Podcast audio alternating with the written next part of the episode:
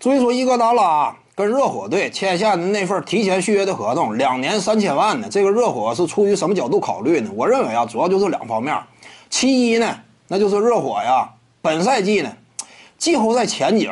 起码这支球队感觉上有一定的希望，对不对？此前的卫冕冠军呢，多伦多猛龙流失了卡瓦伊·朗纳德，整个东区呢，似乎说进入到了群雄争霸的时代。费城七六人呢，常规赛磕磕绊绊。密尔沃基雄鹿呢，单核球队，因此似乎说呢，帕特莱利啊，热火队啊，看到了一丝季后赛的生机，感觉有必要拼一下。那你说引进伊戈达拉这种呢，季后赛经验丰富的老将，又是锋线位置，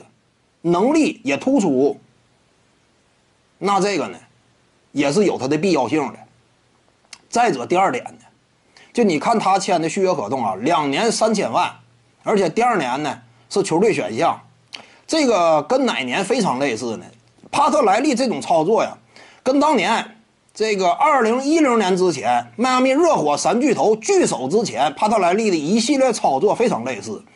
就是只要说你的整体签约年限超过了二零一零，人家是绝对不要的，或者说呢，当时他在尽可能的拼凑二零一零年到期解套的合同，这样呢，一旦说。自由市场之上，克里斯波什、勒布朗詹姆斯都有机会的话，那么他们呢，可能说就具备更强的主动性。这是帕特莱利嘛，以往一贯的操作。我们清楚，接下来啊，这个二零二一年呢，自由市场之上，字母哥阿德杜昆博、勒布朗詹姆斯、卡瓦伊朗纳德、保罗乔治，都是一等一的强手。你在这种情况之下呢，帕特莱利啊。他一般来讲，像这种大的自由市场年，他都愿意放手一拼的。因此，就这个角度考虑呢，也是，就算说给了伊戈达拉一年合同，但是呢，放眼二零二一的话，到时候把你一解套，我就争夺市场之上的大鱼。这也是帕特莱利的来历的规划，因为一支球队往往就是这样嘛。